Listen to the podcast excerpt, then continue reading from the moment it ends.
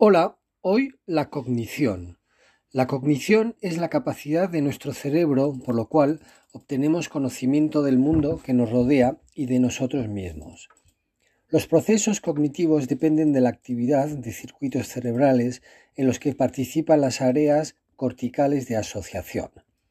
La cognición se refiere al conjunto de procesos mentales que nos permiten atender a los estímulos complejos y seleccionar lo más relevantes, para así identificar los aspectos importantes de los mismos y que los definen y planificar así respuestas coherentes tanto a estos estímulos externos como a motivaciones internas.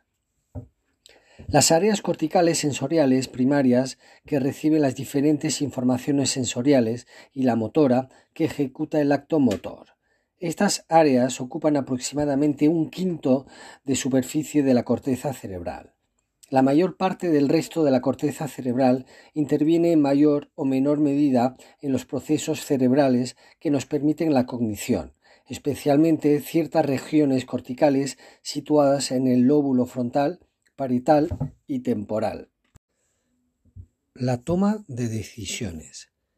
La toma de decisiones implica, a nivel cerebral, una rápida representación mental de la serie de posibles situaciones y de las consecuencias vinculadas a tal decisión, y en ese proceso se activarían los componentes emocionales de las alternativas evaluadas, jugando éstas así un papel importante en la elección de la decisión más ventajosa.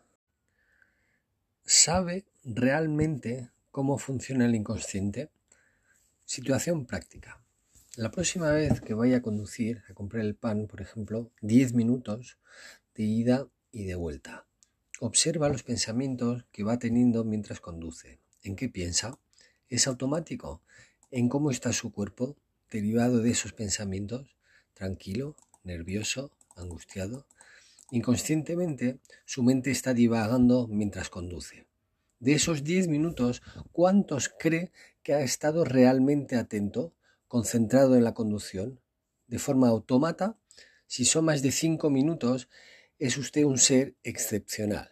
Pues imagínese el tiempo que se pierde en ocho horas en la producción y en los beneficios y en el bienestar. La atención. La atención es la encargada de realizar el proceso de selección y filtro que establece un orden de prioridades y secuencie temporalmente las respuestas. La atención no es un proceso unitario, sino un sistema funcional complejo dinámico, multimodal y jerárquico que facilita el procesamiento de la información seleccionando los estímulos pertinentes para realizar una determinada actividad sensorial, cognitiva o motora. Al tratarse de una función compleja, no solo están implicadas varias áreas del sistema nervioso, sino que la atención se encuentra en la encrucijada de múltiples subfunciones como nivel de conciencia, la orientación, la concentración, la velocidad de procesamiento, la motivación, la dirección, la selectividad o alternancia. Hoy vamos a ver los principales trastornos neuropsicológicos más frecuentes relacionados con la atención, la memoria, el lenguaje y la motricidad. Se encuentran frecuentes cambios de humor, la habilidad emocional, ansiedad, hipersensibilidad excesiva frente a los estímulos, egocentrismo, reacciones agresivas o coléricas, baja tolerancia a la frustración, disminución de la capacidad autocrítica, psicoinfantilismo y puerilidad, apatía, depresión, ausencia de conciencia del déficit. La atención la atención es la encargada de realizar el proceso de selección y filtro que establece un orden de prioridades y secuencie temporalmente las respuestas.